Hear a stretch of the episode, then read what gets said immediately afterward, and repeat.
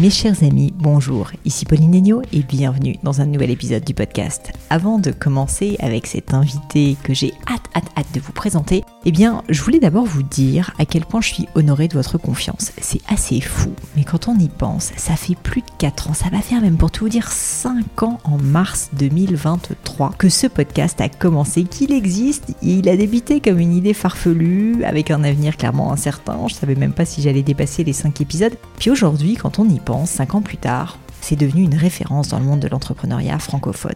Imaginez-vous, 500 000 écoutes par mois. Ce podcast, c'est tout simplement l'un des plus gros podcasts français. Et tout ça, c'est grâce à vous et à votre soutien sans faille. Parce que en réalité, c'est pas moi qui fais de la pub, c'est moi certes qui fais venir des invités, mais c'est vous qui partagez, c'est vous qui en parlez autour de vous et je le vois souvent passer sur les réseaux sociaux. Alors, une fois n'est pas coutume, je voulais vous dire un grand merci parce que tous ces chiffres, toutes ces bonnes nouvelles, c'est vraiment grâce à vous. C'est impressionnant et c'est aussi pour ça que j'arrive désormais pas déjà à m'éclater avec toutes ces personnalités, mais aussi à attirer dans mes filets des personnages aussi inaccessibles que des Yann Arthus Bertrand, que des Maud Bailly, comme aujourd'hui, que des Seth Godin, des personnalités franchement que je n'aurais jamais rêvé d'avoir et de pouvoir côtoyer. Vous l'aurez compris, cette semaine je reçois donc sur le podcast Maud Bailly.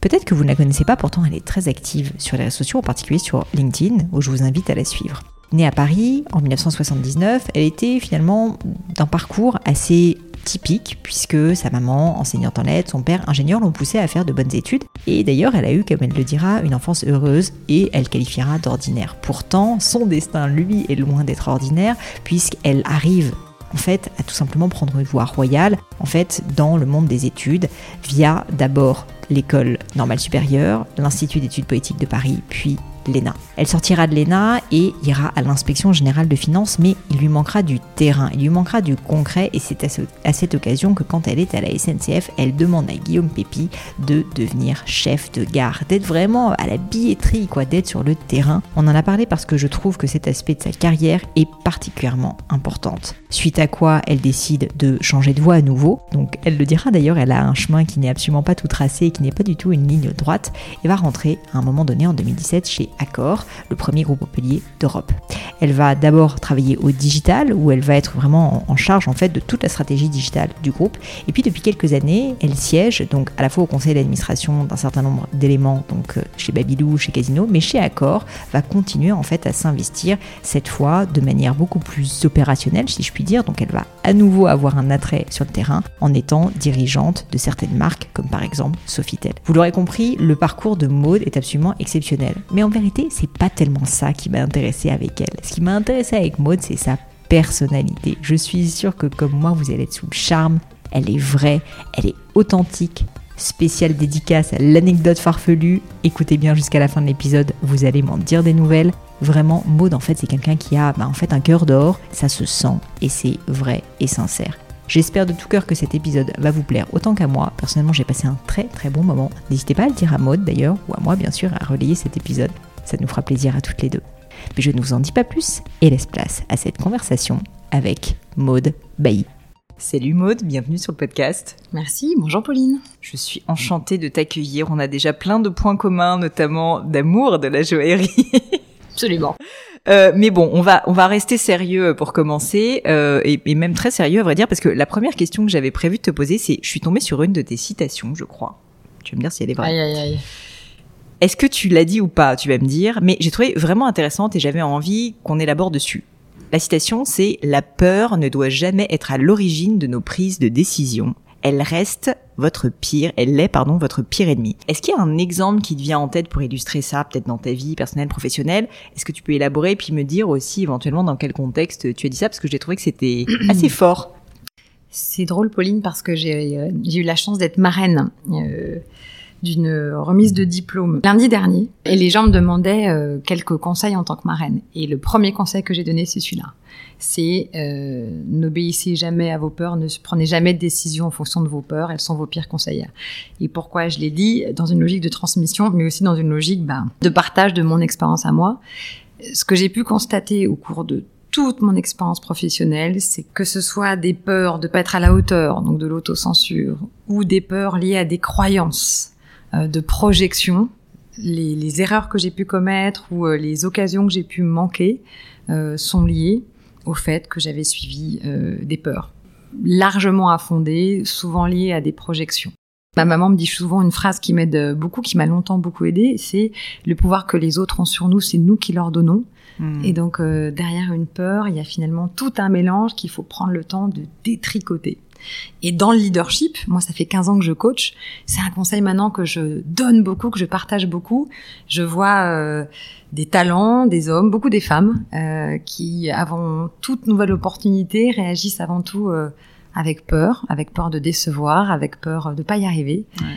Et donc euh, le premier réflexe que je leur donne, c'est écoutez, j'ai connu votre situation, euh, n'écoutez pas votre peur, euh, mettez-la à distance, détricotez-la.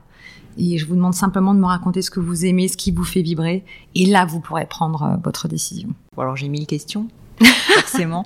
Déjà, je trouve rafraîchissant hyper inspirant de savoir que, entre guillemets, même toi, tu as pu vivre des peurs. Je dis ça parce que c'est drôle. Hier, j'ai rencontré des entrepreneurs qui écoutent le podcast et qui m'ont dit, euh, j'adore ton podcast, Pauline, mais le problème, c'est qu'il y a tellement de personnes inspirantes. On a l'impression qu'ils sont euh, infaillibles. Ah, on a bah l'impression. alors, euh, Et donc, si tu peux nous montrer que tu n'es pas infaillible, moi, désolée de commencer l'interview comme ça, mais je pense que ça aiderait franchement des personnes qui nous écoutent de se dire que voilà, même quand on passe sur le podcast, même quand on a réussi énormément de choses comme toi, en fait, on est aussi soumis finalement à ces, discours internes, quoi. C'est drôle ce que tu dis parce que hier, euh, je faisais un post sur euh, leadership et vulnérabilité. Je crois qu'on hérite quand même de cadres de leadership où, euh, pour être leader, euh, faut être fort, au point d'en être toxiques les uns pour les autres. Et je crois pas qu'on se fait du bien. Euh, je pense qu'on peut être euh, très fort, très respecté, euh, très apprécié de ses équipes, très performant, tout en assumant euh, une forme d'authenticité. La vulnérabilité va avec l'authenticité et bien sûr que parfois c'est dur. Bien sûr que parfois on doute. Bien sûr qu'il y a une solitude du dirigeant. Euh, bien sûr que parfois on se demande si on va y arriver ou si on va être à la hauteur.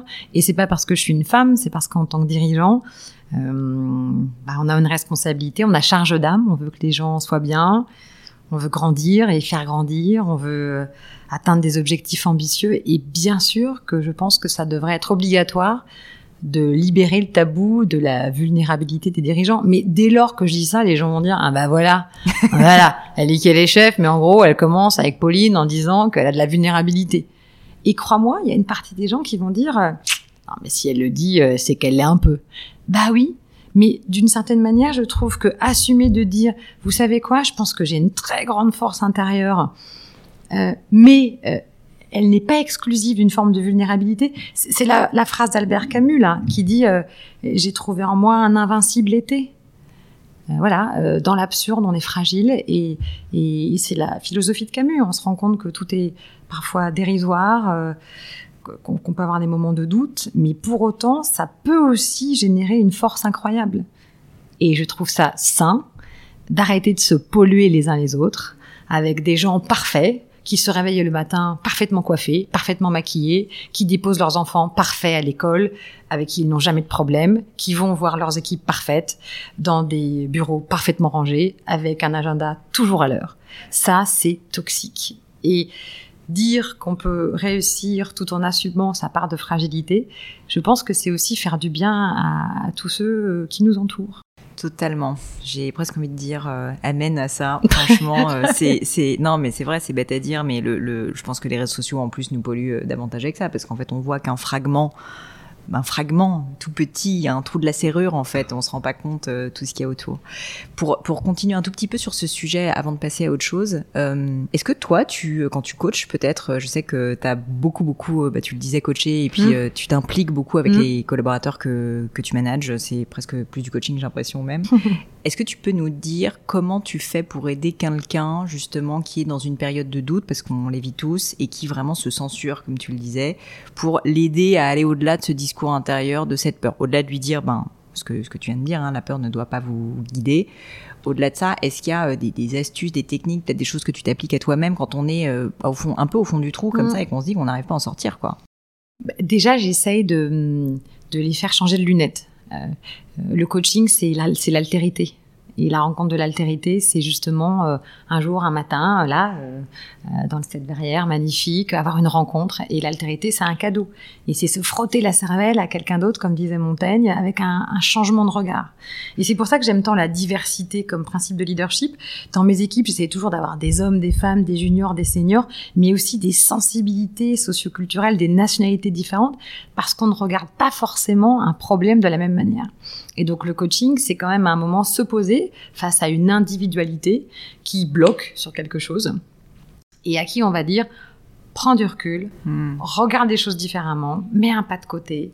Euh, c'est du court terme. À moyen terme, c'est peut-être autre chose. La porte est étroite, mais tu veux pas de la porte grande parce que cette porte étroite, elle est plus exigeante, mais elle va t'emmener là. Ton chemin n'est peut-être pas linéaire, mais ces méandres, ils sont fidèles à toi. Donc il y a vraiment ce côté d'autres lunettes. Hmm. Et après, euh, il y a en anglais un verbe que je ne sais pas euh, traduire euh, en français qui s'appelle nudge. C'est ce petit coup d'épaule amical, mais quand même assez marqué, qui oblige les gens à aller vers eux-mêmes. Et Mhm. donc, faut trouver le, le juste équilibre parce que faut jamais que ce soit fait contre la volonté de la personne. Mais quand on sent que la, la personne a le potentiel, que- qu'elle a en, en elle, euh, voilà, cette possibilité de devenir euh, une grande référence de la joaillerie, euh, une référence du podcast, une référence de la com. Enfin, quand les gens ont ce potentiel, nous, notre responsabilité en coaching, c'est juste d'accompagner. C'est la plume de Dumbo, quoi. En fait, euh, les gens ont tout en eux, mais nous, on va leur donner une plume de Dumbo Mm. Parce qu'en fait, ils savent voler et Ils le savent pas. et eux le savent pas. Mais nous, on peut le savoir. Et je pense que parfois, les autres, avec bienveillance, voient plus en nous que ce qu'on ne peut voir en nous-mêmes. Donc quand même de l'importance de s'entourer de personnes qui nous qui nous valorisent et qui en tout cas nous tirent vers le haut. Euh, de l'importance d'avoir des collectifs de travail euh, avec. euh, alors c'est un terme qui est très galvaudé. Les gens me disent mais j'en ai marre de la bienveillance. Oui bah désolé, on n'a rien trouvé de mieux. De l'importance d'avoir des collectifs euh, d'exigence, de travail, d'engagement, mais aussi de bienveillance, c'est-à-dire de souci de l'autre. C'est pas juste j'arrive, euh, je déroule ma feuille de route et je rentre chez moi. C'est j'arrive et je suis sensible aux signaux faibles, euh, individuels, collectifs. J'utilise parfois l'humour ou une petite attention pour réinjecter de l'énergie. Je suis un médiateur. La force de mes équipes, et c'est la chance que j'ai toujours eue, c'est qu'au fond, c'est c'est des poseurs de pont en fait. Ils sont des individualités incroyables, mais la somme de ces individualités est supérieure à leur Mmh, individualité sûr. respective parce que on essaie de prendre soin les uns des autres. Et c'est pas bisounours naïf. Hein. C'est vraiment une discipline euh, de leadership. Et en fait, euh, les gens n'ont pas tous la même énergie, les gens n'ont pas tous euh, la même force en fonction des jours, c'est normal. Et en fait, nous, on est là comme une forme de, de réseau pour se tenir et toujours se tirer vers le haut, mais avec beaucoup de douceur en fait. Ouais, je retiens ça, la douceur. Le, le nudge, en fait, donne quand même cette idée de d'un petit coup, mais en douceur. Je vais vous raconter une anecdote. Euh, dans mon précédent poste, quand j'étais dirigeante de l'Europe du Sud chez Accor, et on avait accompagné 1900 hôtels et on a frôlé la mort euh, clinique quand même de, de l'industrie. On s'est retrouvé au deuxième trimestre 2020. On avait perdu 90% de chefs d'affaires, 60% des hôtels étaient fermés à l'échelle mondiale. Les gens se demandaient si l'hôtellerie revivrait un jour. Ouais. Enfin, c'était dingue. Et euh, on a eu quelques moments, euh, que- quelques heures sombres. hein. Et euh, certains de mes collaborateurs me déposaient des Twix sur mon bureau. des Twix. Donc c'est pas génial en termes de nutrition, hein. Euh, mais euh, je, je retiens ça parce que je trouvais ça hyper. euh, C'était pour te hyper donner de la touchant. pêche, Oui, c'était. Ils avaient dû me voir manger un jour un Twix parce que j'étais fatiguée et on brûle. Et ils avaient dû noter que j'aimais bien les Twix. Et un, un jour où je devais vraiment en avoir plein la patate et j'essayais de faire poker face et je suis nulle pour ça, ils m'avaient glissé un Twix euh, sur mon bureau. J'adore. Et voilà. Et c'est ce qui fait qu'on est bien aussi au travail. Il y a un mot que tu as utilisé, euh, je rebondis dessus, tu as utilisé le terme d'exigence. C'est important parce que le discours euh, sur la bienveillance, il est, il est hyper important, mais malgré tout, je trouve que c'est cet équilibre qui fait que, comme tu le dis, on n'est pas dans un monde de bisounours, on reste quand même une entreprise, en tout cas dans, dans ton cas, dans le cas d'accord, qui fait que euh, bah, il y a, je trouve, ce dosage à trouver. Et c'est pas facile de trouver ce dosage. C'est pas facile et c'est beaucoup plus difficile que ce qu'on pense. Moi, je, je pense être quelqu'un de très bienveillant, en même temps que très exigeant. Et en fait, je- j'essaie d'être euh, vigilante Euh, et pour ça, les feedbacks, les 360 sont plutôt précieux.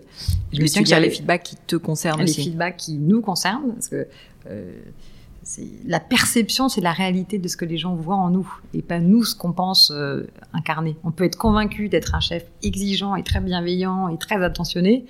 Si les gens vous renvoient autre chose, il faut savoir l'écouter et l'entendre, même si c'est pas toujours facile. Et je me souviens que quand j'étais à la SNCF, donc il y a des années, donc j'espère avoir progressé depuis, les gens reconnaissaient euh, le fait que je voulais prendre soin de mes équipes et que j'étais attentive, mais néanmoins, c'est surtout l'exigence qui prenait euh, le pas euh, quitte parfois à euh, impressionner ou mettre une forme de distance parce que les gens euh, euh pouvaient se dire que il y avait quand même un niveau qui était qui était peut-être élevé. Et donc je me souviens que sur le coup, je me suis beaucoup vexée. je trouvais ça très injuste. Moi, j'étais plus jeune, hein. et après, je me suis dit bon bah faut accueillir ce feedback. Ouais. Il y a que comme ça qu'on grandit. Et petit à petit, j'ai essayé de comprendre comment cette exigence que je voulais vraiment toujours dans l'esprit des autres, individuellement, collectivement. Il fallait la doser, savoir ralentir, respecter davantage le rythme des autres euh, et en fait progresser. De toute façon, on ne n'est pas manager, on le devient. Donc euh, c'est tous ces apprentissages qui font qu'à la fin, peut-être, on devient un meilleur manager. C'est marrant euh, parce que bon, je, je, à ma petite échelle, je me reconnais un peu et j'ai pu être souvent assez impatiente avec Mm. les personnes que je recrutais. Et en fait, un jour, quelqu'un m'a dit quelque chose et ça m'a fait un déclic. C'est il m'a dit, mais en fait là, t'es exigeante avec cette personne comme si elle était déjà entre guillemets euh, avec ton expérience à ton niveau. Toi, ça fait dix ans que tu fais ça, ça fait dix ans que tu maîtrises le sujet. Comment veux-tu que quelqu'un même de très intelligent qui veut se donner du mal, en fait, euh, arrive tout de suite si tu veux avec euh, tout la compréhension en fait de ce que tu as déjà fait? Et c'est vrai que j'ai réalisé que finalement, il faut euh, ben, former bien sûr les personnes et euh, se, se, dire bah, si j'étais à leur place, que moi je débarque bah oui. dans ce poste, là maintenant, pas avec mon background de 10 ans d'expérience ou je sais pas combien d'années d'expérience, en fait les choses seraient très différentes quoi. Et ton coach va te dire bah, super Pauline, tu prônes l'empathie, mais en fait quand il s'agit d'embarquer la personne qui te rejoint, euh, elle est où? Et là t'es là. Hmm. C'est pour ça que je dis toujours, faut arrêter. Euh, de, de penser qu'avoir un coach c'est un problème, ça devrait être obligatoire. Mmh. Moi j'ai toujours eu des coachs euh, dans plein de différents domaines, euh, à des étapes de ma vie. À la SNCF c'était pour euh, la négociation avec les élus. Euh, dans certaines prises de poste j'avais des coachs et c'est formidable d'avoir ce regard autre qui vient pointer nos paradoxes, nous aider à grandir. Euh, C'est un peu comme le dentiste, quoi. On n'a pas très envie d'y aller, mais en sortant, on sourit mieux, quoi.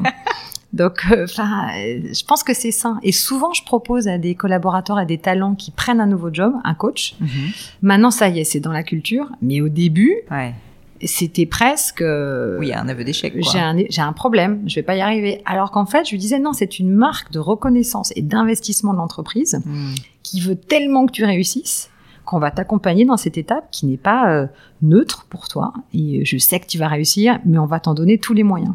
Et toi, tu as toujours eu cet état d'esprit justement de, de, un peu growth mindset, si je puis dire, c'est-à-dire de, de, vouloir progresser, de vouloir euh, bah, te former, de vouloir avoir des feedbacks, parce que bah, j'ai vu ton parcours très impressionnant au niveau des études. D'ailleurs, petit, euh, petite anecdote rigolote, j'étais à Fénelon aussi en prépa et j'ai fait aussi normal, donc euh, tu ah, vois, on a des, on a des points communs. Mais en gros, tout ça pour dire que quand on est un peu bons élèves, comme ça a été notre cas, et je pense pas mal de personnes qui nous écoutent, c'est souvent assez dur, comme tu disais, de pas être parfait et de prendre du feedback et d'assumer en fait que tu veux ben, publiquement te développer. Et le coach, c'est un peu ça, quoi, d'une certaine manière. Mmh. Donc ma question, c'est est-ce que euh, il s'est passé quelque chose, il y a eu un moment déclic, est-ce que c'était quelque chose de naturel pour toi? Enfin, qu'est-ce qui a fait que tu t'es vraiment dit, je veux progresser et donc je vais me faire accompagner? En fait, la bonne nouvelle, c'est qu'il s'est passé un truc qui arrive à nous tous, donc c'est accessible à tout le monde, c'est que j'ai vieilli. je pense qu'au début, on a un petit peu sur le côté le driver, euh, je veux être parfait, je veux tout bien faire, et puis la vie nous rattrape, mais au sens euh, joli.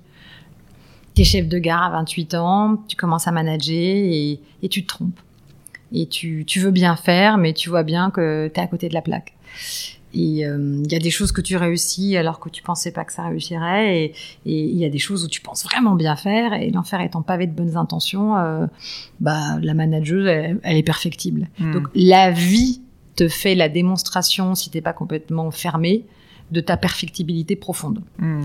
Et donc, euh, dès lors que tu commences... Dès lors à... que tu n'es pas dans le déni. oui, dès lors que tu n'es pas dans le déni, mais si, si tu aimes un peu les gens et si tu as un minimum de lucidité et d'honnêteté sur qui tu es, euh, tu vois bien quand tu fais un bide ou quand ça marche. Donc en fait, l'expérience, la vie, Pauline, va te faire ce miroir-là. Du coup, naturellement, tu vas noter sur un petit cahier les choses qui marchent, les domptes. Euh, moi, j'ai comme, je me suis déjà noté des gens en disant bon ça, il faut que tu fasses attention, ça c'est bien. Ah, donc t'as un petit, tu te fais des, tu notes un peu tes feedbacks et tout pour t'en rappeler à oui, toi-même. Oui, parce que je trouve que c'est euh, précieux.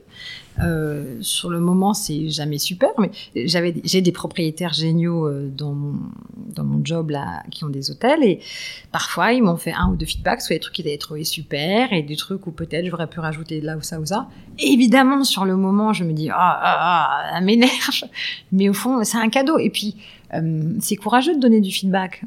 Ça rejoint un peu le côté réseaux sociaux, on se poste, on est parfait. Euh, donc en gros, euh, la vie, ça devrait être des gens parfaits sur les réseaux sociaux et puis toujours heureux, puis parfaitement coiffés comme nous, quoi. euh, et puis qui n'ont pas besoin de feedback parce que de toute façon, Pauline, ils sont parfaits. Bah non. Et, et je trouve euh, que, que c'est un cadeau d'abord pour nous euh, d'être gentil avec soi et d'accepter qu'on n'est pas parfait, euh, qu'on peut douter, pour, pour autant il faut pas se faire du mal parce que tout le monde doute et personne n'est parfait et tout le monde est fragile. Mais la super nouvelle, c'est que tout le monde est perfectible. Et si tu regardes ça du bon côté, bah chaque feedback c'est bah écoutez merci. Et le fait est que je pense que je suis une meilleure manageuse maintenant qu'il y a 15 ans. Enfin, j'espère. J'ai pas de doute. j'espère. Faudrait demander à mes équipes. C'est ça, le feedback 360. Euh, il y a une phrase que, que, tu as dite, je crois, que j'ai trouvée assez euh, interpellante, je voulais te la dire. C'est quand tu es authentique, certains vont trouver ça louche. Et là, depuis tout à l'heure, tu parles de manière très authentique, en tout cas c'est ma perception. Mmh. Et euh, et en fait, j'ai trouvé que cette phrase, elle était interpellante parce que effectivement, à la fois, on prône beaucoup l'authenticité, c'est le nouveau mot-clé à la mode, tu vois, sur la socio, soyez vous-même, soyez authentique, etc. Et en même temps, je suis assez d'accord avec toi euh, que bien souvent, bah, en fait, de l'authenticité, point trop n'en faut, et que euh, et que ça peut paraître bizarre, notamment dans des milieux corporate. Et toi, tu as quand même été à un moment donné à l'inspection générale des finances, euh, l'ENA, euh, et puis maintenant dans des grands groupes. Donc à un endroit où on se dirait pas que naturellement l'authenticité est reine. Moi, je trouve que le monde n'est pas exempt de contradictions. Hein. Euh, donc, euh, euh, il faut être un leader euh, fort. Bon, ah, bien sûr, on peut dire ses vulnérabilités parce qu'il faut dire la vérité de temps en temps, mais quand même pas trop parce que sinon les gens vont dire, bah, c'est pas un leader. Euh, faut, moi, moi, je crois vraiment que l'authenticité, c'est le pendant de la liberté et de l'alignement on décrète pas d'être authentique. Je nous souhaite tous d'avoir la possibilité d'être authentique parce qu'on va mieux vivre potentiellement plus longtemps. L'authenticité, c'est juste le fait d'être pareil à la maison et au travail et d'être en alignement avec ses valeurs. Je, ne sais pas comment font les gens qui ont cet écart, qui doit leur prendre une énergie dingue de réconciliation en hmm. permanence, de, de, de, personnalités qui ne sont pas accordées. Mais je crois d'ailleurs que ça prend une, une, énergie dingue. de dingue, et c'est ça un peu le syndrome de euh, l'imposteur. Quoi. Moi, honnêtement, je, je pense qu'il faut, faut être authentique. Euh, ça a un prix, Hein, parce que l'authenticité, c'est la liberté. Il y a un côté un peu moins norbé, un peu moins conventionnel, un peu moins dans les clous. Euh, euh, je pense que ça fait des personnalités plus clivantes et des gens euh, qui sont potentiellement plus vite jugés. Hmm. Bah oui, le côté lisse est peut-être un mécanisme défensif parce que ça rentre dans une forme de, caste sociale, de code et on se protège. Mais est-ce que quand on fait ça, on, se donne la possibilité de grandir ou de s'épanouir? Est-ce que la vie, euh, c'est pas tant la destination qu'on connaît tous que le chemin qui est intéressant, avec la possibilité à chaque fois de se rapprocher de son fil? Moi, j'ai eu beaucoup de fois euh, ce, retour sur euh, ouais, mais alors si, si elle est vraiment comme ça, sincère et directe, qu'est-ce que ça cache? Qu'est-ce qu'elle veut obtenir derrière? Enfin, je trouve ça triste en fait. Après, il y a des gens très gentils qui vont me dire bah merci d'être authentique parce que moi je vais pouvoir l'être et on va arrêter d'être engoncé dans des carcans un peu sociaux euh, qui, en fait là encore une fois ratatinent un peu les gens, les empêchent euh, d'être qui ils sont. Mais euh, ça s'est aussi traduit dans, mes choix de carrière. Hein. Le fait d'avoir été chef de gare après l'inspection, puis à Matignon, puis dans l'hôtellerie, il y a encore des gens qui me disent pas beaucoup de cohérence quand même. Hein. Franchement, euh, on voit pas trop le. Et donc toi, tu réponds. Tu n'avais pas un plan de carrière. Non, alors un, j'avais pas de plan de carrière. Deux, je pense qu'une carrière, c'est aussi des rencontres, des opportunités, et euh, ce serait insulter l'avenir que de savoir euh, d'emblée où est-ce que tu seras, où est-ce que je serai dans 5 ans, 10 ans. C'est faux, et c'est très présomptueux. Et ensuite, si, si, il y a un point commun entre être chef de gare, euh, chef du pôle économique et digital à Matignon et patronne d'hôtel, c'est soi, en fait et le goût des hommes et de la transformation et du management. Pourquoi est-ce qu'on aurait besoin de se dire, alors Pauline, tu vas faire vraiment de la ligne droite, j'espère que tu as fait de la joaillerie depuis 53 ans et des podcasts depuis 89 ans, sinon, bah, je doute que tu sois crédible. Et je, crois qu'on se fait un peu du mal en, en renvoyant ce genre de choses. Et donc l'authenticité euh, comme porte de, de réalisation de soi-même, de liberté. Mais pour ça, il faut que les autres, qu'on accepte les uns les autres, que chacun euh, puisse exprimer sa part d'authenticité. Comment est-ce que tu as pris euh, certaines des décisions justement de grands changements de cap, de grands changements de carrière? Euh, Est-ce que tu pourrais nous parler un peu de ton discours intérieur, de tes réflexions, peut-être euh, discours tu vois que tu as pu avoir, je sais pas, avec tes proches, ta famille? Parce que je pense qu'il y a beaucoup de personnes qui ne s'autorisent pas justement ces sauts un peu dans l'inconnu. Et puis où effectivement parce que ça ne paraît pas cohérent avec le CV, bah, du coup on se dit ah non je peux pas le faire sinon ma vie est plombée. En sachant que je peux comprendre les gens qui hésitent, hein, parce que moi aussi j'ai hésité. Euh, donc c'est pas parce que tu hésites que ça veut dire que c'est mort. Si ça hésite, ça veut dire que le travail est en route. Donc euh, c'est plutôt bien. Chaque virage est une prise de risque. Et d'une certaine manière, la ligne droite, elle est plus rassurante. Euh, moi, j'ai adoré l'inspection des finances. J'ai fait des missions d'audit, de stratégie, de finances, aussi bien dans le centre des douanes de Strasbourg, à la trésorerie de Choisy-le-Roi, qu'au Burkina Faso ou après le séisme en Haïti dans une mission humanitaire. Donc c'était très riche. Je pense que c'est important d'avoir une forme de gratitude au quotidien. Donc j'ai adoré. Mais pendant quatre ans, j'ai fait des rapports euh, pour des gens qui étaient gestionnaires et sur le terrain. Et donc moi, je leur donnais des conseils avec sincérité, engagement, fraîcheur, hein, alors que moi-même, j'avais jamais managé.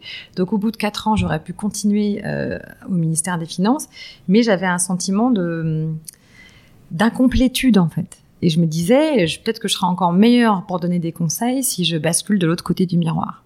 Et donc j'ai dit euh, à l'époque que je voulais aller sur le terrain. Euh, c'est, enfin, juste petite pause, désolé, mais quand même, euh, je trouve que c'est tout à ton honneur parce que moi-même, pour avoir fait des études littéraires et à un moment m'intéresser à la fonction publique, c'est pas toujours, comment dire, commun justement de vouloir aller sur le terrain quand on est un peu dans de la stratégie et quand on est justement dans du conseil. Ah, mais je te confirme. Ça a même assez mauvaise réputation, on peut mais, se dire. Mais, mais, je te confirme. Et d'ailleurs, il y a un moment, je me suis dit, euh, en fait, euh, je sais pas une bonne idée, cette intuition, je me suis trompée. Euh, et, et je suis allée prendre mon bâton de pèlerin et je fais pleurer personne dans les chaumières. Hein. J'ai beaucoup de chance, je suis pas du tout une victime.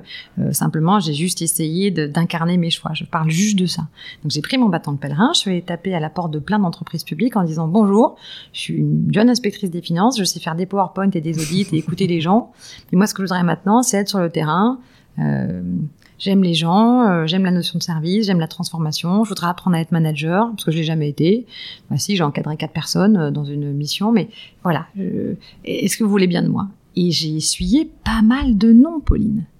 Et pendant cette période, pendant que les gens déroulaient leur carrière au ministère, dans la direction du budget, du trésor, euh, des douanes, des très belles directions que j'adore par ailleurs, j'y ai gardé pas mal de connaissances, mais c'est juste qu'à ce moment-là, je continuais dans le public, hein, mais je voulais aller sur le terrain. Et donc j'ai eu un peu de résistance. On m'a pas beaucoup aidé. Euh, il y avait une partie des gens qui devaient dire qu'en gros, euh, oui, c'était quand même un petit peu dissonant euh, d'avoir été là et ensuite de devoir aller sur le terrain. Mais je voulais gagner mes galons en fait. Et bah, comment j'ai réussi? Bah, j'ai eu la chance euh, de rencontrer Guillaume Pépi, euh, qui m'a reçu en me disant euh, qu'est-ce que vous voulez? Je lui dis bah je voudrais aller sur le terrain. Il me dit vous voulez pas être ma chef de cabinet? J'ai dit bah non pas tout de suite. J'ai déjà fait plein de PowerPoint. si je suis votre chef de cabinet, je voudrais d'abord savoir de quoi je parle. C'est sympa de dire non à Guillaume Pépi quand même. Mais non, mais je me rendais pas compte. Je pense que quand j'y repense, j'ai froid dans le dos. Enfin j'ai des sueurs là. Mais mais mais mais merci à ce patron qui s'en est pas offusqué, qui m'a regardé en coin en se disant mais qu'est-ce qu'elle veut? Il m'a dit mais qu'est-ce que vous voulez? Et, je lui ai dit bah je voudrais être chef de gare. Et il m'a dit pourquoi? Et je lui ai dit bah les gares c'est poétique, c'est apollinaire, c'est la fée électricité, c'est des lieux de vie, les gens viennent prendre des trains parfois à l'heure, euh, ils viennent rêver, ils viennent flâner, euh, c'est beau une gare, c'est poétique, c'est la vie des gens une gare et j'aimerais apprendre. Et, donc il m'a donné cette chance. Et voilà, c'est vraiment smoking no smoking. Je sais pas si tu as vu le film, mais si cette personne ne t'avait pas donné cette chance, tu ne serais pas allé là. Qu'est-ce qui serait de, qu'est-ce qui serait passé quoi? Il y a quand même un vertige dans le champ de nos possibles quand on hmm. regarde un peu en arrière. Mais bon, il se trouve que j'ai eu la chance pendant six mois d'apprendre à, à vendre des billets de train à faire le départ des trains, à accrocher et décrocher des wagons, à lire des, des chemins de fer, des voies avec euh, des aiguillages. J'ai passé ma certification sécurité euh, à Gare de Lyon pendant trois heures. Puis j'ai été pendant six mois directrice adjointe de la gare Montparnasse. Et après, je suis devenue directrice de la gare Montparnasse parce que je me sentais légitime.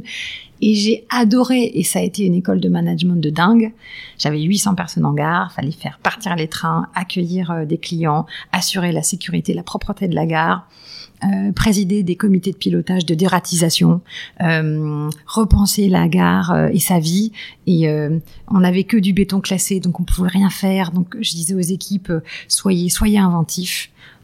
avec Gare et Connexion à l'époque, il y avait une initiative autour des pianos en gare. On a organisé des concerts mmh. autour du piano en gare. J'adore Grand Corps Malade. Tu vas aller le voir en décembre. D'ailleurs, s'il m'écoute, j'adore ce que vous faites. on a fait des, des, concerts avec Grand Corps Malade dans la gare. Il y a un monsieur qui venait tous les dimanches euh, jouer la campanella de Litz dans la gare. Euh, on a fait avec le CNC euh, le jour du solstice d'hiver un, événement autour du jour le plus court. On projetait des courts métrages dans la gare. Ah, mais ça, ça n'a été possible que parce que j'ai persévéré et Dieu sait si j'ai douté. Et puis juste que tu saches, quand j'ai pris le job, je pense qu'il y a quand même pas mal de gens qui se sont marrés en disant c'est clair. tu déshonores le corps, chef de gare, euh, tu vas être loin du soleil. Ça, on me l'a dit. Hein. Mais comme je suis têtue, euh, j'ai poursuivi euh, mon fil. Et puis, j'ai mes amis de toujours qui m'ont dit ça te va très bien, ça te ressemble, fonce. Et, et l'important, c'est tu t'en fous de ce que disent les autres. L'important, c'est que toi, tu te sentes sur ton fil. J'adore. J'adore parce qu'en fait. Mais c'est vrai, surtout. Non, mais c'est la réalité. En fait, ce que je veux dire, c'est que c'est un retour au réel qui est, en fait, d'être sur le terrain. Et moi, je déteste l'idée selon laquelle le terrain est dévalorisé. Parce qu'en fait, ça n'est que la réalité. Et on a beau faire des PowerPoint très intelligents, bah, à un moment donné, tu vois, si le mec, il sait pas vendre un ticket, bah, en fait, ton PowerPoint, il sert à rien. Mais surtout, ça devrait être obligatoire. Et c'est canon. Mm. Moi, ma seule petite victoire, c'est qu'au bout de quatre ans, le directeur des quatre dirigeants, à l'époque de la SNCF, m'a dit, arrête de parler à tout le monde du fait que c'est canon la gare. J'ai reçu 40 candidatures euh, de la fonction publique pour être chef de gare. Mm. Et je me suis dit, chouette, on bouge un peu les lignes. Et aller sur le terrain, non seulement c'est pas dégradant, mais c'est là que tu te formes. J'ai adoré l'école normale, j'ai adoré Sciences Po, j'ai adoré l'ENA. Franchement, je serais pas là si j'avais pas eu ce parcours public. J'en suis reconnaissant et c'est pour ça que je voulais faire mes 10 ans. Mais le terrain est un élément euh, de complémentarité indispensable, Pauline. C'est là que j'ai appris à manager, c'est là que j'ai appris à gérer le dialogue social. Les envahissements euh, par les syndicats, les crises, les intempéries euh, à cause euh, d'inondations dans le sud-ouest qui font que sur l'axe TGV Atlantique, les colonies de vacances arrivent très tard, gare Montparnasse, gérer les parents en surstress sur le quai. Ça te donne une dimension en fait, c'est un accélérateur de, de, développement managérial. Ouais, et puis euh, ça te donne des piliers solides, en fait. Tu sais de quoi tu parles vraiment, moi, je trouve. Et, quand euh, il y a une gestion de crise et que tu rentres à 4 heures du matin et que la gare est vide, il y a juste la petite euh, machine qui nettoie le, béton de la gare qui fait pip, pip, pip en reculant, et que tu as le sentiment de, du devoir accompli, avec ta casquette de chef de gare, j'ai l'uniforme. Hein. Voilà. Et puis on apprend des choses. faut arrêter de penser qu'on sait. Enfin, moi je pensais savoir vendre un billet tu vois. Donc je suis arrivée en boutique de Turenne, je me souviens très bien. Et euh, j'ai vu quelqu'un qui était habillé assez euh, simplement et, je lui ai dit euh, deuxième classe? Et la personne m'a regardé, elle a sorti un, billet de 200, je crois, euros. Et elle m'a regardé, elle m'a dit j'ai une tête à voyager en deuxième classe. Et et voilà, et, là tu dis ah oui en fait tu sais rien, donc tu vas juste apprendre, laisser venir à toi voilà, c'est mois de formation canon. Et puis tu rencontres des gens fabuleux. J'ai appris à, être au guichet Gare de Lyon. Et en fait, euh, certains cheminots passionnés euh, s'appellent les ferrovipates. Et il y avait un monsieur qui s'appelait Marcel, qui, était à un an de la retraite. Il était ferrovipate. Il collectionnait tout autour de la SNCF. C'est une culture très attachante. Alors, je sais quel contexte et tout, mais sincèrement, très attachante. Il était content parce qu'il avait trouvé la veille dans une brocante à Rouen un missel du cheminot en date de 1804. Oui, ils sont passionnés. Donc, voilà. Et euh, aujourd'hui, comment tu fais pour garder ce lien avec le terrain? Enfin, est-ce que tu, tu essayes de le garder ou est-ce que tu estimes que maintenant que tu l'as fait, tu plus besoin? Euh, J'avoue que j'imagine, euh, te connaissant un petit peu maintenant que ça n'est pas le cas. Mais, mais justement, je trouve que c'est pas évident. Moi, j'appelle ça faire l'hélicoptère, de à la fois être dans des postes de direction où en fait tu fais de la strat et tu réfléchis à des trucs à 4 ans, 5 ans, et en même temps, ben se confronter au réel via le terrain est absolument nécessaire. Mmh. Je trouve que c'est un point crucial, ça. Euh, euh, déjà, je pense que dans le choix de ces secteurs, euh, on s'ouvre ou pas la possibilité d'être connecté au terrain. moi, j'ai pris l'hôtellerie parce que quand même, les hôtels, ça ressemble beaucoup à des gares. Euh, euh, alors vous allez me dire, bah non, on prend pas de train euh, et personne ne râle. Oui, mais en fait, un hôtel, on y vient pour dormir, mais pas que. On y vient pour petit déjeuner, pour faire du sport, pour faire du coworking. Il y a une diversification des usages autour de l'hôtel. Un hôtel comme une gare, c'est un endroit ancré dans le cœur de la ville qui doit interagir avec sa communauté locale. Euh, donc un hôtel comme une gare, il y a un côté euh, cœur battant quoi de, son environnement.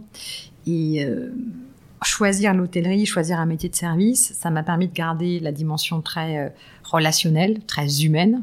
Ma première richesse, et pourtant j'ai été patronne du digital chez Accor, hein, c'est les gens parce qu'on est sur un métier de service et les personnes qui vont faire l'expérience hôtelière dans ton Ibis, ton Novotel, ton Mercure, ton Sofitel, ton M Gallery, ton Raffles, c'est les gens c'est le sourire, l'émotion que tu vas retenir, l'attention, plus encore que le joint de la salle de bain qui est peut-être pas parfait. Et, par ailleurs, c'est un secteur où euh, il y a une dimension très opérationnelle quand tu es patronne de, business unit. Moi, j'ai pris des jobs, euh, j'avais le job euh, digital qui était très matriciel et au bout de trois ans et demi, j'ai dit à Sébastien Bazin, mon patron, là, je crois que ça me manque le terrain. Donc on peut toujours, même à des niveaux de direction élevés, se reconnecter au terrain. Et en Europe du Sud, j'ai été servie, j'avais 1900 hôtels. Et là, le secret, c'est d'aller sur le terrain. On apprend toujours plus. On peut avoir des idées, une intuition et l'écrire sur un PowerPoint. Mais je recommande vraiment d'aller éprouver ces intuitions sur le terrain. Et puis, euh, un échange, écouter activement les gens du terrain en disant alors qu'est-ce que vous en pensez là sur la feuille de route RSE là, le plastique, euh, voilà la lutte contre le gaspillage, voilà ce qu'on met en place. Qu'est-ce que vous en pensez? Accessoirement, c'est eux qui vont le mettre en place. Hein. Mais euh, la feuille de route, elle a été enrichie 20 euh, fois, donc c'est possible. Après, ça demande d'avoir une forme de discipline, de voyage. Mais moi, au fond, à chaque fois que je vais sur le terrain dans mes hôtels, je me réénergise. J'adore être euh, avec mes équipes en siège, hein, elles vont râler si elles m'entendent, mais sincèrement, l'énergie du terrain, la vibration du terrain, et puis la liberté, parce que voilà, c'est pas la même. Ouais, puis ça reboucle avec ce qu'on disait initialement sur la peur. Je retiens aussi le fait que tu n'as pas eu peur bah, de changer de poste et donc de sortir du digital qui était peut-être, je sais pas, c'est plus confortable parce que j'imagine aussi euh, pas mal d'enjeux au niveau de la transformation. Mais euh, mais d'oser demander, d'oser demander à changer, de retourner sur autre chose, ça aussi c'est quelque chose que je trouve intéressant parce que c'est pas toujours euh, évident, tu vois, de se dire. Euh, euh bah en fait, j'ai non, ça me convient plus, j'ai envie de passer à autre chose, quoi. C'est pour ça que j'ai aussi pas mal en coaching. Euh, si vous voulez changer de job, veillez à trois critères l'adéquation avec le produit. Donc, si vous êtes pacifiste, évitez d'aller dans des entreprises d'armement. Deuxièmement, la culture de l'entreprise, les valeurs, au-delà de ce qui est écrit sur les slides du kakémono de l'entrée essayez de vous renseigner sur les valeurs de l'entreprise. Les cultures d'entreprise sont une réalité, il faut vraiment les comprendre. Et euh, troisièmement, il faut choisir son boss. Moi, je dis à mes équipes, choisissez votre boss, parce que euh, c'est une personne qui va pouvoir vous accompagner, vous faire grandir. Et moi, j'ai cette chance. Euh, que, Sébastien euh, m'ait demandé de venir de le rejoindre sur la transformation digitale. Je crois qu'il est très lucide sur la difficulté de ces métiers matriciels, même si j'ai beaucoup aimé. Et au bout de trois ans et demi, euh, quand j'ai eu la possibilité, il savait au fond, il me connaît, il savait que j'avais envie de retrouver euh, ma gare, quoi. C'est SimCity, t'as un périmètre à toi. Là, c'était l'Europe du Sud. Euh, t'es responsable de tes succès, t'es responsable de tes, de tes, de tes erreurs, mais c'est ton périmètre à toi en pleine responsabilité. La transformation digitale, j'avais le digital, euh, mais aussi les systèmes d'information, la donnée, les ventes, la distribution, le programme de feed. C'est matriciel. Et donc, comme toutes les fonctions support, il y aurait beaucoup à dire sur les fonctions support. Il y a une difficulté supplémentaire qui est la dimension d'influence attachée aux fonctions support. On n'arrive jamais à complètement délivrer quelque chose, réaliser quelque chose, euh, parce que c'est pas un PNL en soi. Il faut hmm. toujours passer par les autres, acculturer, convaincre. Et c'est pour ça que les jobs de CDO euh, sont assez difficiles parce que les connaissances techniques, on, les a tous plus ou moins. À Matignon, j'étais aussi en charge du digital, donc on voit ce que c'est que l'architecture IT, les data lakes, euh, tout ça, les enjeux de protection des données, le RGPD, on sait. Le vrai truc difficile, Pauline, c'est l'acculturation. La capacité sur des fonctions support matricielles comme ça à embarquer les autres et donc à avoir une dimension d'influence. Et c'est beaucoup plus ma casquette de vieille prof euh, que, de, que de geek qui m'aura servi en tant que CDO. Et donc oui, après trois ans et demi, euh, Sébastien, il savait que j'avais envie de retrouver euh, une entité dont j'aurais la charge en propre, et ça a été l'Europe du Sud. Je, rebondis sur euh, cette notion d'acculturation et de leadership, hein, d'une certaine manière. ce qui est marrant, c'est que très souvent, quand je parle de ce genre de choses, les gens me disent oui, mais si jamais je suis pas le boss, si jamais je suis pas le responsable hiérarchique, j'ai pas la légitimité ou je ne peux pas influencer ou demander aux gens de faire quelque chose. Donc d'une certaine manière, il y a dans l'esprit d'esprit de beaucoup de personnes un lien qui doit être fait entre une forme de hiérarchie, si tu veux, donner des ordres, quoi. Tu fais ça, mais ça, c'est justement pas du leadership. Et là, ce que tu décris, ce que je trouve très intéressant, c'est le fait que, en fait, ce processus d'acculturation, c'est un processus transverse où tu te dis, hiérarchiquement, les gens ne me sont pas rattachés. Donc, en fait, d'une certaine manière, ils pourraient me dire. Euh, ah oui, oui. et, puis, de temps en temps, et puis, de temps en temps, ils le disent. Hein. Mais en même temps, toi, ton job, c'est de les convaincre et de leur donner envie, même plus. Ce qui demande un niveau d'énergie particulier, et c'est pas que moi, c'est mes équipes. Hein. Toutes les équipes que j'avais dans le digital, elles avaient, elles avaient cette logique d'acculturation, euh, d'infusion dans toute le, la structure. C'est plus difficile quand les gens te rapportent pas en direct. Hein. C'est très clair, parce que tu valides pas leur bonus. Hein. Bah en revanche, euh, faut être très honnête. Euh, les gens savaient que euh, j'avais le soutien de mon boss, hmm. de Sébastien. Donc je crois qu'il faut être très lucide. Les jobs d'acculturation, il faut les prendre parce que je pense que ça fait développer d'autres compétences et des expériences sans doute plus difficiles que finalement quand t'es le patron en propre. Bah oui. mais du coup, c'est des jobs plus, plus, plus délicats, plus, plus à risque, je pense. Et quand même, pour être entendu, il faut que les gens intuitivement sachent que derrière, au cas où, on a le soutien euh, au plus haut niveau euh, du CEO qui veut en effet qu'on bascule sur le cloud, qui veut en effet qu'on mette en place euh, une politique de protection des données particulières, qui veut en effet qu'on lance un programme de fidélité mondiale. Sinon, si c'est juste au niveau de ses pairs ou des gens dont t'as pas la responsabilité hiérarchique, c'est très français, ça, hein, ce côté vertical, gna gna, euh, N-3, N-32. bon, tu peux pas transformer sans comprendre la culture dont tu pars. Et donc, euh, un petit, un, petit rappel régulier du fait que au cas où euh, euh tu as l'autorité qui va bien pour, pour être entendu, c'est bien. Après, le vrai succès de ces jobs matriciels, c'est quand les gens s'embarquent, euh, s'approprient ta transformation. Ouais, deviennent moteur, quoi. Et où il y a un moment, en fait, ils ont plus besoin de toi. Donc, euh, je dis souvent que le, ces, ces, postes de transformation digitale, leur vrai euh, facteur de succès, c'est quand ils disparaissent. Parce qu'on n'a plus besoin d'eux. Maude, sans transition, on va devoir parler de l'anecdote farfelue. Ah non Tu m'as dit avant de commencer cette interview, va falloir préchauffer un peu le four avant d'en parler. Ben là, je crois que le four est chaud. Là, parce que. alors là, pour le coup, en termes d'authenticité, moi, je veux bien, mais. Euh, euh, j'ai hésité. J'en ai cherché une autre en disant non, faut un truc plus sérieux pour asseoir un peu plus la personne. Mais en fait, je vais vous dire la vérité parce que sinon, je suis pas cohérente. Alors. C'est un guet-apens total. Oui, c'est un guet-apens. On pourra couper. euh, il y a quelques années, le réseau de, de parité de Accor s'est transformé en réseau de diversité et on l'a appelé le RISE, R-I-I-S-E. Et le RISE prône la diversité comme levier de performance collective. En gros, dans une équipe, il va avoir des hommes, des femmes, des juniors, des seniors, plein de générations et plein de nationalités, parce que c'est ce qu'on s'est dit tout à l'heure, il y a plein de regards différents, plein de lunettes sur le monde, et ça permet d'être beaucoup plus intelligent et beaucoup plus fort. Et j'en suis convaincue. Donc on s'est donné des objectifs de, 40, de 45% de femmes directrices d'hôtel, 45% de femmes dans les COMEX, j'y crois vraiment, vraiment. Et dans ce contexte-là, j'allais, il y a quelques années, j'étais CDO, à Chicago, donner une conférence euh, pour des femmes euh, et des hommes, parce que c'est ouvert aux hommes aussi, 50% d'hommes et de femmes. On est 26 000 dans le monde. Hein. C'est chez Accor. Et je donnais une conférence. Et donc j'avais fait Paris-Chicago et j'étais un peu fatiguée, parce que le jet lag, surtout dans ce sens-là, c'est horrible. Et donc, euh, j'ai besoin de pas mal dormir, j'aime bien dormir. Et le matin, quelqu'un toque en me disant Hi Maud, uh, I wanted to know whether you're ready because uh, the, uh, the convention, the conference will start very soon. J'étais ah oui, oui, I'm coming. Et en général, euh, j'ai un problème avec la, voilà, la gestion du temps, faut, faut que je m'améliore. Et j'étais un peu pressée. Et là, je me regarde dans la glace et je me dis, non, mais c'est pas possible. Ces cheveux là, c'est plat, c'est affreux.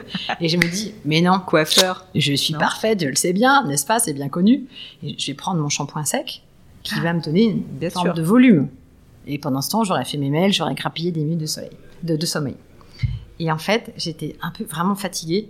Je sais pas s'il faut que je le dise. et j'ai confondu, j'ai confondu mon déodorant et mon shampoing sec. Ah, et alors quel est l'effet?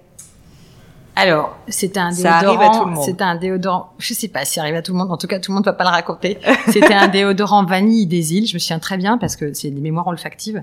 Hmm. Et donc, j'étais très en retard. La dame attendait. Donc, j'étais là. Chut. Et j'ai regardé dans la glace et j'avais ah, le cheveu gras, plat, fin, mouillé. Et ça Et qui sentait la vanille Et donc, j'ai essayé de coiffer. Alors, je vous le dis tout de suite, hein, pour ceux qui nous écoutent, le déodorant vanille des îles sur les cheveux, c'est, à mon avis, contre-indiqué. J'ai pas osé remettre du shampoing sec parce que je me suis dit que ça allait être un mélange Oui. horrible. Donc, ce que je me suis dit dans ces cas-là, dans ces grands moments de ridicule et de solitude, faut rester digne. Donc, j'ai essayé de coiffer, j'ai fait un chignon et je suis sortie. La dame m'a regardée en étant très polie, en disant mais qu'est-ce qu'on lui Surtout a aux fait États-Unis Et- où les cheveux c'est un peu Ouais, euh, et- sacré et quoi. Il y avait une odeur dans le couloir. Elle était là, Are you okay? J'étais là, Yes, thank you very well. What about you? Et voilà. Et, euh, et en même temps, je me suis dit, bah ouais, mais euh, parfois, il y en a un sujet de charge mentale. euh, on essaie de tout bien faire et on ne fait pas toujours tout bien. Et il n'empêche que la conférence s'est quand même très bien passée. Je pense qu'au début, ils se sont dit qu'il y avait des bougies à base de vanille euh, qui embaumaient toute la salle. Mais après, c'était bien. Écoute, je te remercie d'avoir partagé au-delà du fait que j'ai bien rigolé.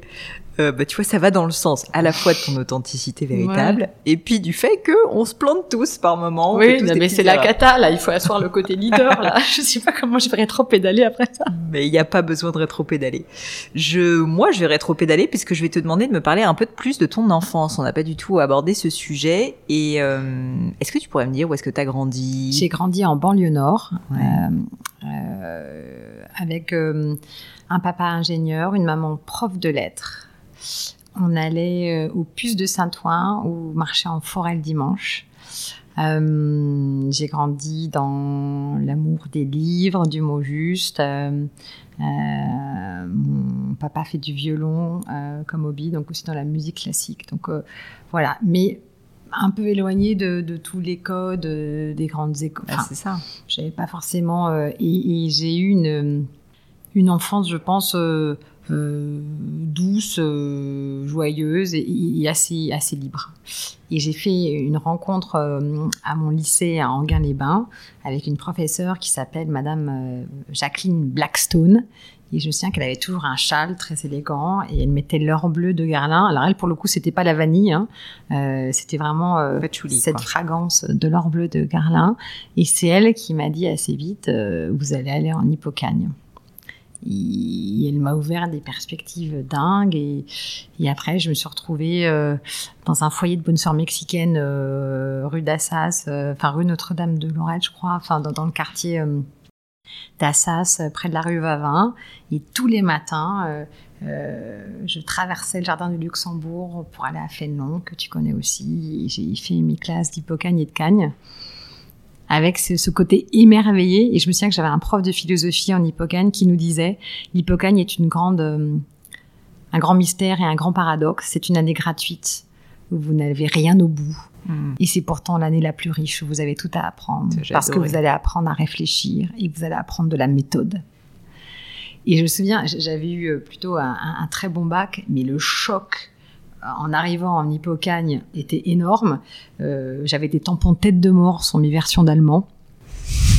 Euh, ma prof d'histoire euh, distribuait les copies d'histoire euh, en compte à rebours. Ouais. Et, et moi, j'avais souvent les dernières, et les dernières étaient par terre. Et je me souviens que j'avais une prof de lettres euh, pour ma première colle sur euh, Jean-Jacques Rousseau qui m'avait arrêté au bout de 10 minutes en me disant Bon, là, ça va pas le faire, mais en revanche, vous avez quelque chose. Et moi, j'avais appelé mes parents en disant Non, mais là, c'est la cata, là, je vais jamais y arriver. Mais je m'étais accrochée à Il y a quelque chose. Ah, c'est sûr que ça forme le caractère. Hein. Ah oui, mais, mais j'aime bien cette idée de, de, de, formation un peu à des humanités, d'apprendre à réfléchir. Et après, au fond, euh, je dis pas que j'aurais pu devenir euh, chirurgien cardiaque, hein, mais le fait d'éduquer l'esprit pour l'aider à bien réfléchir, à bien structurer un raisonnement, ça sert un peu dans tout. C'est clair. Si on revient un peu à tes parents, euh, quelles sont les valeurs les plus importantes qui te viennent à l'esprit quand tu penses à ce qu'ils t'ont transmis? Le goût de l'effort, le goût du travail, euh, et la capacité à, aimer le présent. Ça, c'est intéressant. Qu'est-ce qui te vient à l'esprit quand tu dis ça? Euh, une de mes phrases fétiches de, Camus, c'est la vraie générosité envers l'avenir consiste à tout donner au présent.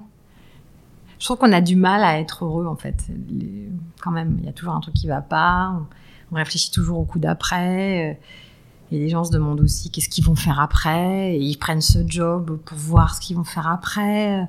Mais après, on est tous morts, en fait. Hein. Donc, euh, je suis un peu keynésienne en termes existentialistes. Hein. C'est-à-dire que je pense que, euh, notamment ma maman, c'est quelqu'un qui est toujours euh, très bosseur, très travailleur, qui se plaint jamais, qui voit toujours le côté positif des choses. Et ça, pour moi, c'est presque un principe de leadership on a un peu la couleur de ses équipes. Si toi, Pauline, t'es stressée, tes équipes vont, le sentir. Si t'es ronchon, tes équipes vont le sentir et t'apporter des Twix. Hmm. Euh, si t'es pas bien, tes équipes vont être inquiètes. Donc, je crois que, notamment, ma maman, elle m'a transmis cette notion de un peu de tenue existentielle. Ce qui veut pas dire qu'il n'y a pas des mamans où je râle hein, et où j'en ai marre. Mais il y a toujours cette petite voix qui me rappelle qu'au fond, euh, ce qu'on a, c'est maintenant. Euh, et que tout peut avoir une dimension euh, positive si, on, le regarde différemment. Que le bonheur, c'est un peu une discipline. Alors tu me diras, nous on est très privilégiés, on a beaucoup de chance. Je pense que dans d'autres environnements c'est beaucoup plus compliqué, mais nous en tout cas, ce serait indécent de pas être heureux. C'est voilà, faut être heureux pour donner l'exemple. Hein. Euh, c'est Prévert qui disait ça, et je pense que c'est un peu un, devoir euh, d'être positif au monde c'est un peu viral en fait euh, quand tu es positif. Totalement. Bah, et parfois je suis ronchon. Hein. Alors tu me fais une belle transition parce que sur le côté ronchon. Ouais, sur le côté ronchon, grincheux, un mot que j'adore d'ailleurs, parce que j'ai envie de parler d'échecs. Euh, c'est les questions que je pose toujours à la fin, mon petit crible. Et il y a une question que j'aime bien justement, c'est est-ce que tu as vécu dans ta vie soit un grand moment de doute, de difficulté ou un grand échec dont tu mmh. pourrais me parler, et puis surtout les enseignements que tu en as tirés? Peut-être que tu n'as pas été grincheuse pendant ce moment, je ne sais pas. Si. Euh, oui, oui. Euh, quand j'étais Chief Digital Officer, il fallait qu'on intègre euh, une entité qui rejoignait le groupe.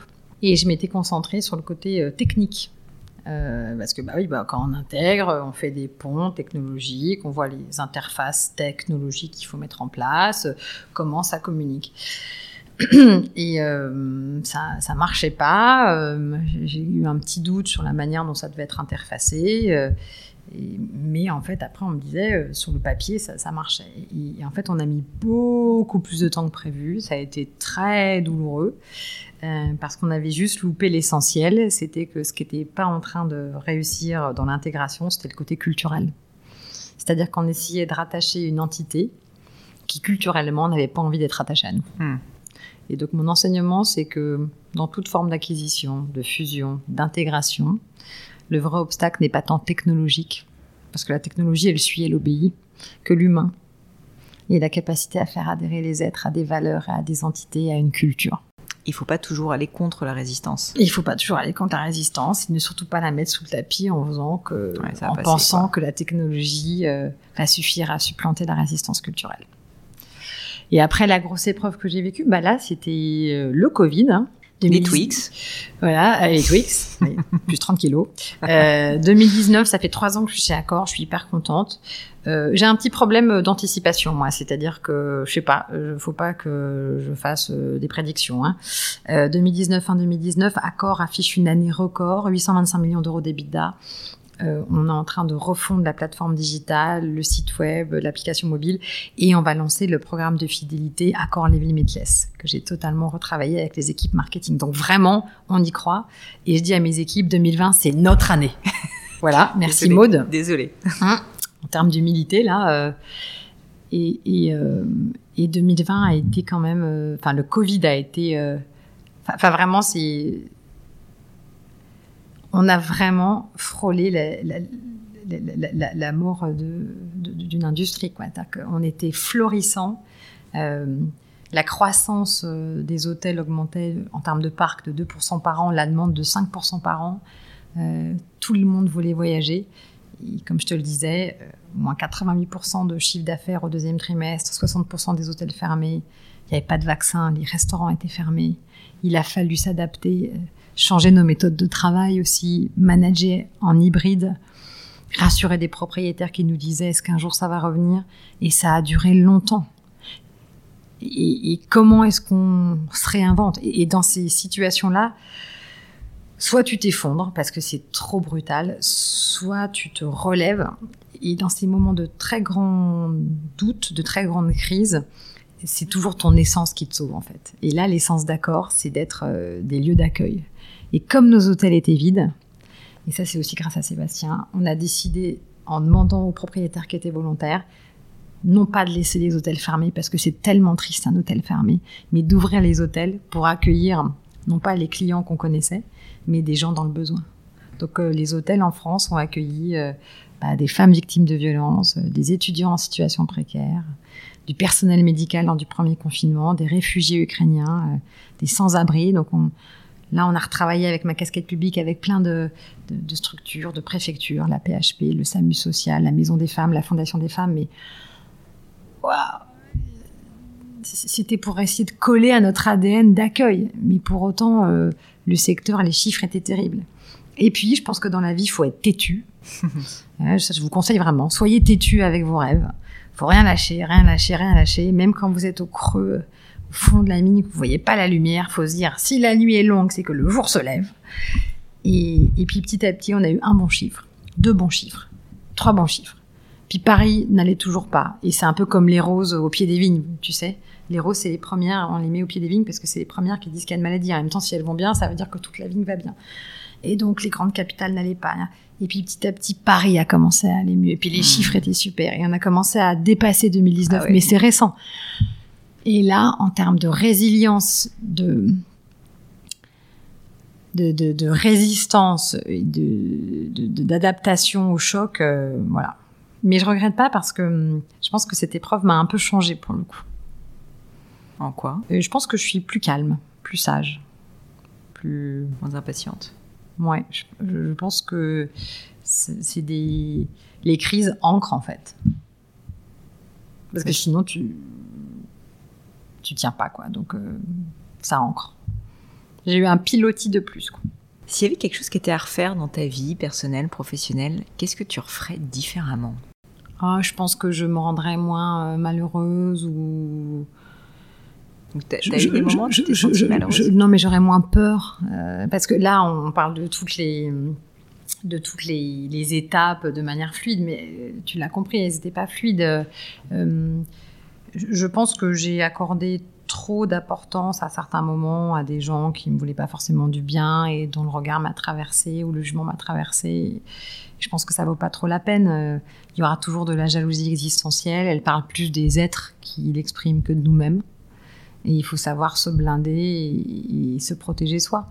J'appelle ça un peu le syndrome de l'étrangère. Enfin, quand j'étais à l'inspection, que je suis arrivée à la SNCF, euh, au début, les gens m'ont accueilli comme euh, les narques de service. Quand je suis arrivée à Matignon, et encore une fois, je suis pas une victime, je me plains pas, mais c'est juste pour essayer d'aider peut-être par mon témoignage les gens qui veulent prendre des, chemins euh, pas linéaires, mais aucun chemin linéaire. C'est une vue de l'esprit, hein, surtout dans le monde dans lequel on est. Quand je suis arrivée à Matignon, heureusement j'avais le support, le soutien de quelques vraies belles personnes, mais il y en a d'autres qui voulaient pas du tout me voir arriver en me disant que j'étais la chef de gare. Alors, hmm. je suis un secret des finances, hein, mais j'avais pas fait 15 ans avant à la direction du budget. Enfin, c'est quand même hmm. dingue.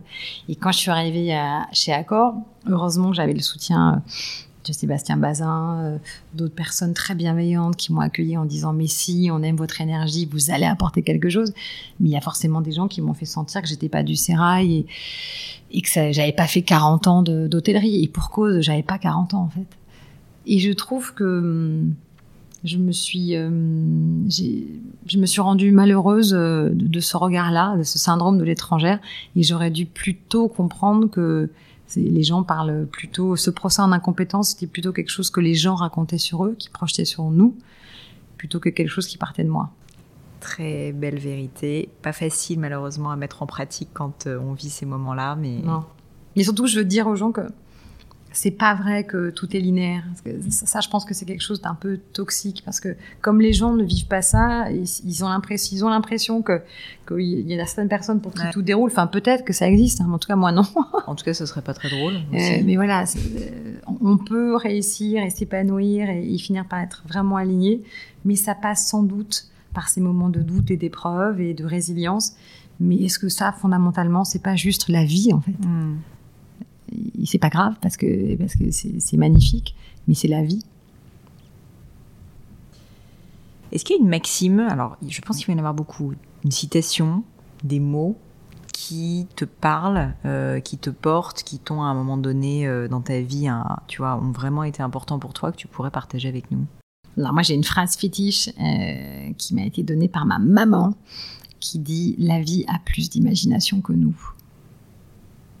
La vie a plus d'imagination que nous. C'est très beau. C'est-à-dire euh, euh, par rapport à nos peurs, par rapport à nos croyances, euh, par rapport à nos tracés de vie. c'est- un peu accepter, voilà, avec humilité, qu'on est là à un moment, qu'on va essayer de faire le meilleur, avoir un impact positif. voilà, essayer de laisser derrière soi quelque chose de bon. Mais fondamentalement, ça rejoint un peu ma philosophie du présent. Euh, faut être engagé à long terme avec des plans stratégiques pluriannuels, Mhm. pas de problème.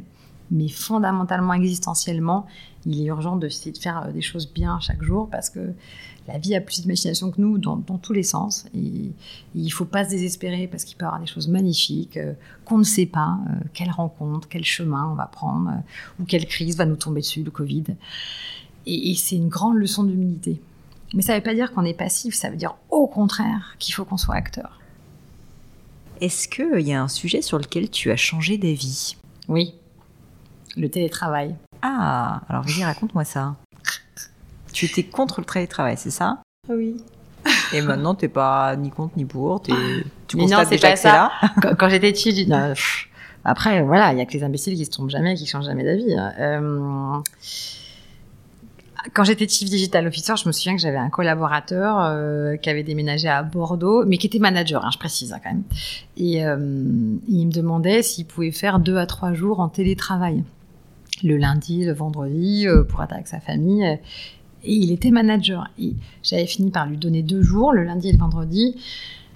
Mais je me souviens que je lui avais dit, écoute, sincèrement, le management, c'est quand même être proche de ses équipes, sentir un peu l'informel, les signaux faibles, créer du lien.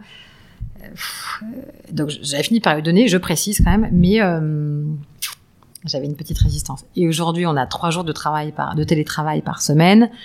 Euh, et évidemment, euh, non seulement c'est une attente des gens, des collaborateurs, mais en plus c'est devenu une norme.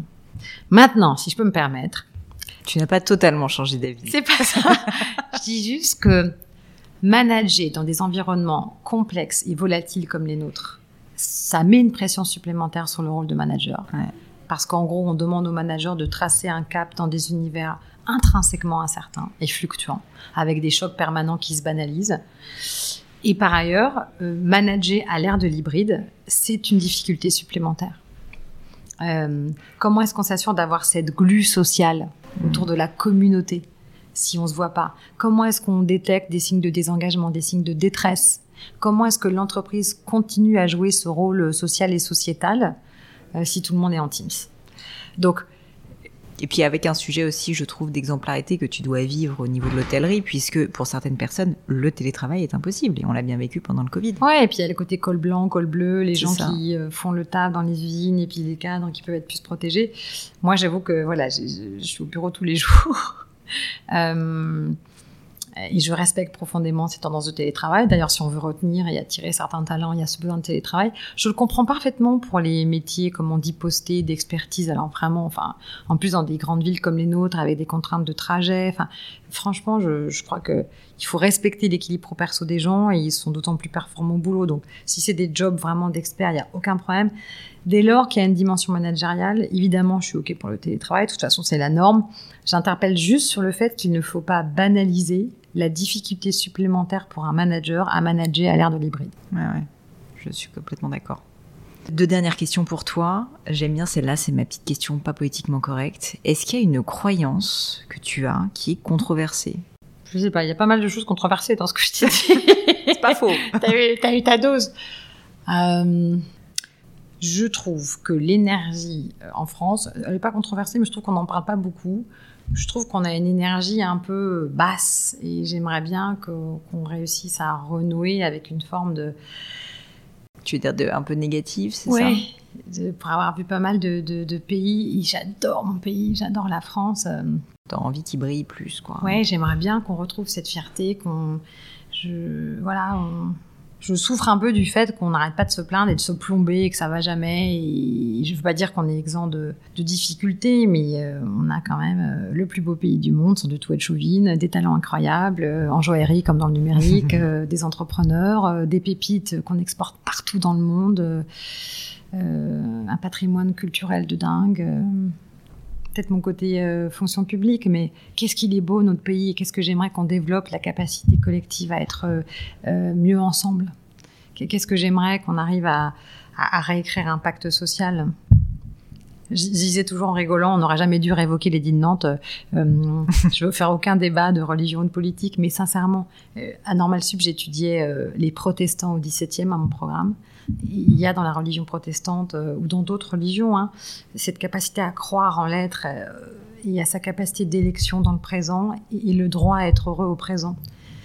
Que d'autres religions, euh, pourtant je suis baptisée, je suis catholique, hein, ont plutôt une tendance à, à fustiger l'individu, à le diminuer, à le faire inscrire dans une forme de culpabilité. euh, de noirceur, euh, voilà. Est-ce que cet héritage judéo-chrétien, qui encore une fois euh, est le mien, nous fait du bien Est-ce qu'il ne faudrait pas qu'on pousse un peu plus dans l'éducation de nos enfants, dans nos manières de transmettre, dans la manière dont on se regarde les uns les autres? Quelque chose qui nous élève un peu plus en termes de confiance en nous, de célébration. Il y a d'autres cultures qui sont beaucoup plus euh, ou patriotes ou sans être populistes, hein, mais Ouais.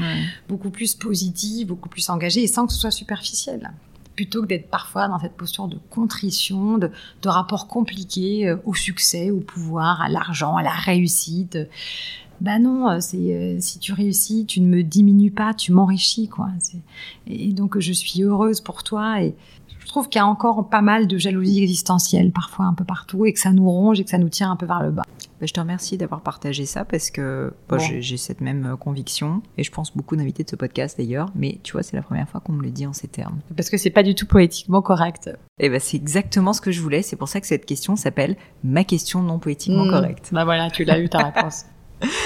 Euh, une dernière donc, cette fois je pense que tu vas avoir pas mal de choses à me dire puisque cette question c'est est-ce qu'il y a un livre ou quelques livres, mais on va dire deux, trois, qui t'ont particulièrement marqué, peut-être même, tu vois, qui t'ont fait changer, qui t'ont fait aborder une nouvelle manière de voir le monde, qui t'ont fait prendre leur philosophie, dont tu pourrais nous parler? Trois pour des raisons très différentes. Euh, je, les mets ensemble les deux premiers. L'homme révolté, le premier homme de Camus, pour sa philosophie absurde. Et donc l'absurde de Camus, c'est finalement tout est absurde.